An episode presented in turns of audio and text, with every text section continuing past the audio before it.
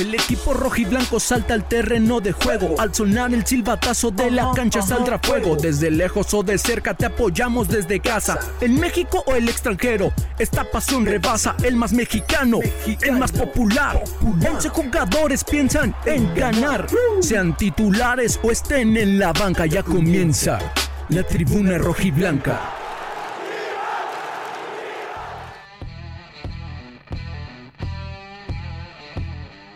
Amigos de la tribuna rojiblanca, ¿cómo están? Yo soy Fernando Íñiguez. Estamos muy contentos, estamos muy felices. Después de ver al Guadalajara jugar en contra de León en la jornada número 5 del Guardianes 2021, estoy seguro que también tú que me estás escuchando estás muy contento por el accionar del equipo. Por fin, por fin vimos el Guadalajara que todos queríamos ver en la cancha. Por fin vimos ese Chivas que nos enamora al parecer los regaños que hubo dentro del equipo sirvieron de algo. Un cambio de actitud muy grande en los futbolistas. Hubo cambios en la alineación que más adelante estaremos platicando. Y sobre todo se llevó de la mejor manera la situación ante Bravos. Esa derrota que causó mucho revuelo en redes sociales. Y también dentro del club se le quitó el invicto a León. 31 juegos de la fase regular que León no perdía en casa. Llega este Guadalajara que pocos creían que podía lograr la victoria. Guadalajara gana, gusta. Y también, dicho de paso, golea porque ganamos con 4 goles de Chivas, 3 a 1 el marcador, pero también el de León fue por parte de los rojiblancos. Estamos muy contentos, señores, y es un gusto que me puedan acompañar. Y bueno, vámonos rápido a lo que fue el resumen, el análisis de este partido. El análisis del partido.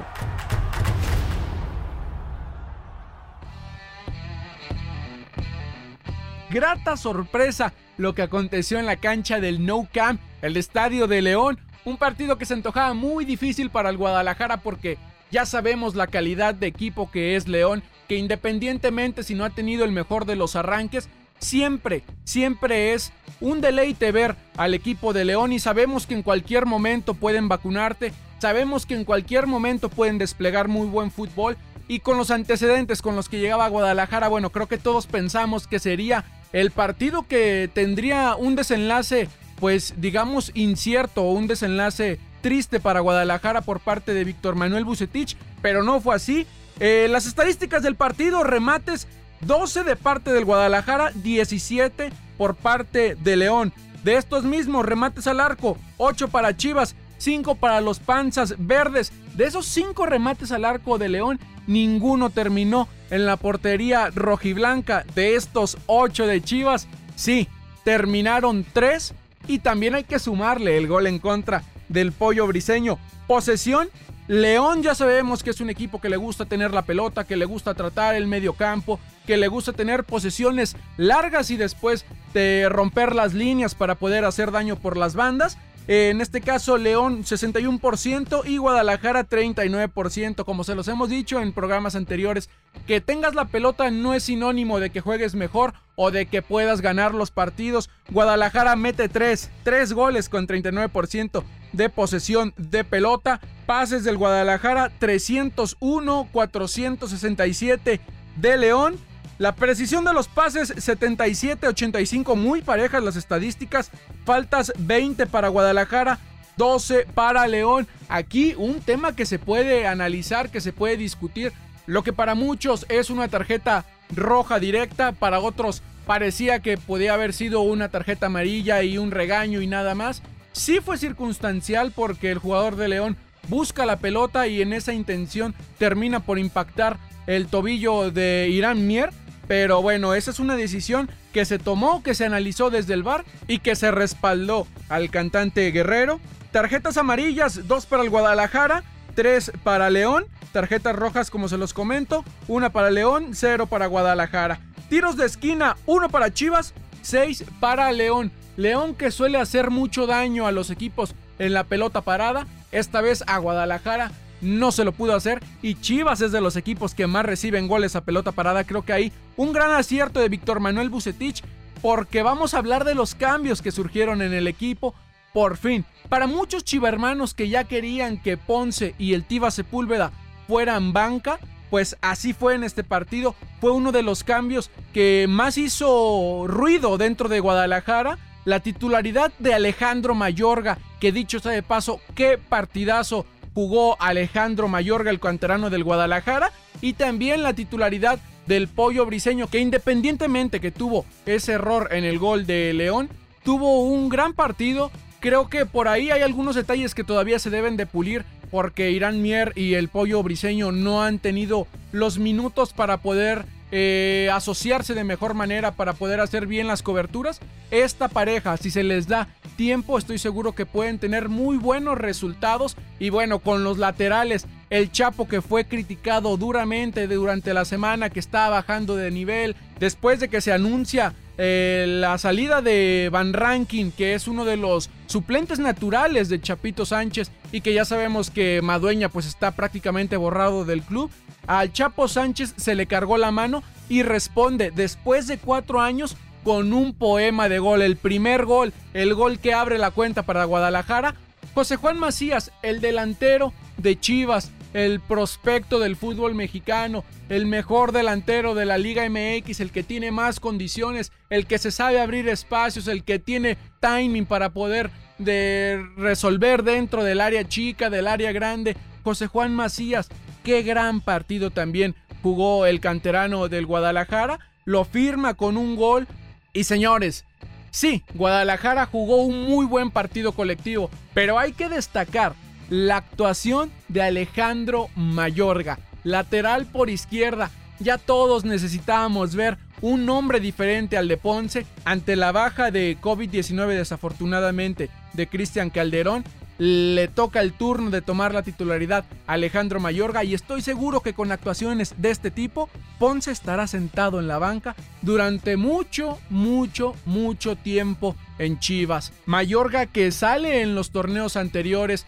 a buscar minutos, a buscar eh, esa continuidad que él necesitaba tener para afianzarse. Recordemos que fue uno de los llamados a la selección mexicana, era de los consentidos, incluso tuvo la oportunidad de poder haber llegado al Mundial, pero que las decisiones pues a final de cuentas no lo terminan favoreciendo. Sale de Chivas para buscar más minutos y ese Mayorga que nosotros lo vimos en Ecaxa y que lo vimos también en Pumas, es el Mayorga que ayer se presentó en la cancha del No Camp. Un Mayorga con desequilibrio, con precisión, con mucho ímpetu, con un ida y vuelta para recuperar la pelota. Ese es el tipo de jugadores que queremos ver en el Guadalajara. Dicho sea de paso, firma la actuación de ayer con un golazo, el lapidario que pone 3 a 1 el partido y que con este resultado Guadalajara consigue su primera victoria en el Guardianes 2021 de la mejor manera contra el mejor equipo y rompiendo los paradigmas que todos tenían para este partido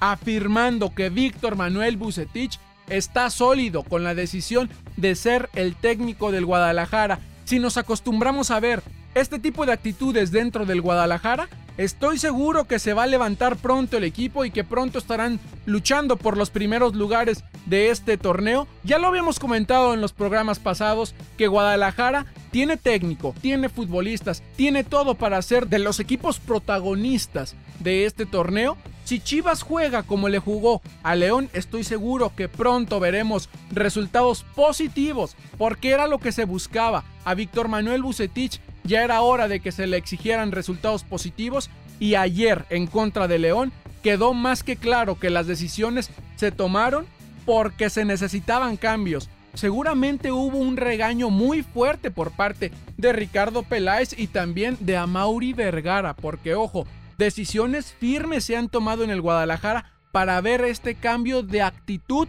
dentro del equipo. Chivas logra conseguir su primera victoria de este Guardianes 2021. Un lunes totalmente productivo para el Guadalajara, tanto en la femenil, porque también se gana por 3 a 0, y como en la varonil, que bueno, ya sabemos. Hay que ser mesurados y hay que festejarlo, sí, pero es apenas la primera victoria de Guadalajara en el torneo. Esto va a ir paso a paso.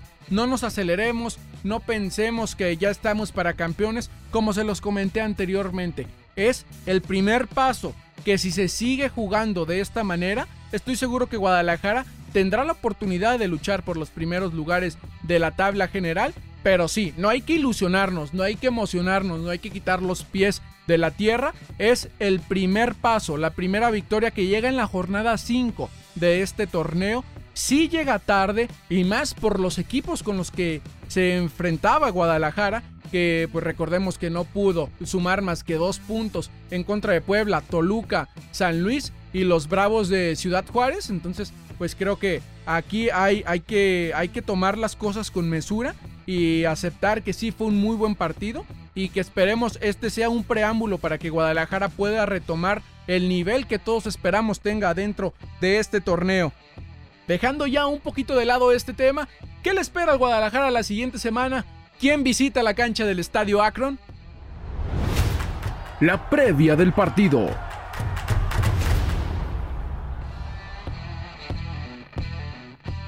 Próximo sábado 13 de febrero en punto de las 7 de la tarde en la cancha del Estadio Akron, Guadalajara recibe la visita de los Rayos del Necaxa. El equipo hidrocálido que viene de perder 2 a 0 en contra del conjunto de la máquina celeste del Cruz Azul y que actualmente se encuentra en el lugar 16 de la tabla general con 4 unidades. Guadalajara después de la victoria en contra de León se posiciona en el lugar 11 de la tabla general con 5 unidades lo que pinta un partido parejo, lo que pinta un partido cerrado. Esperemos que haya muchos goles, esperemos que Guadalajara repita esta actuación, que se vea la misma intensidad, las mismas ganas, el mismo ímpetu y estoy seguro que después de este partido los jugadores que son suplentes dentro de Chivas tendrán un cambio de actitud, porque los jugadores que enfrentaron a León dejaron la vara muy alta los suplentes deben de entender que si se descuidan, detrás de ellos hay futbolistas que están peleando esa titularidad. El caso, se lo repito, más reciente y que estoy seguro se afianzará en la titularidad de Chivas por la banda de la izquierda, Alejandro Mayorga. Hay que acostumbrarnos a ver a este muchacho, a este canterano que sigue teniendo estas actuaciones. ¿Por qué no pensar que puede volver a ser llamado en la selección mexicana? Y con esta actitud, señores, no me queda más que despedirme de ustedes, no sin antes agradecerles, porque en Facebook ya somos más de mil me gusta en la página de la Tribuna Rojiblanca. Los invito a que se suscriban, a que le den like, a que nos sigan también en nuestra cuenta de Instagram como la Tribuna Rojiblanca, para que estén al pendiente de todo lo que acontece con el Guadalajara, para que estén al pendiente de todo lo que pasa dentro del más querido, más popular y más mexicano del torneo de la Liga MX. Muchas gracias por haberme acompañado. Nos escuchamos el próximo lunes, esperando poder analizar una nueva victoria más del Club Tapatío, de las Chivas Rayadas del Guadalajara. Señores, me despido de ustedes. Yo soy Fernando Íñiguez. Que tengan un excelente inicio de semana.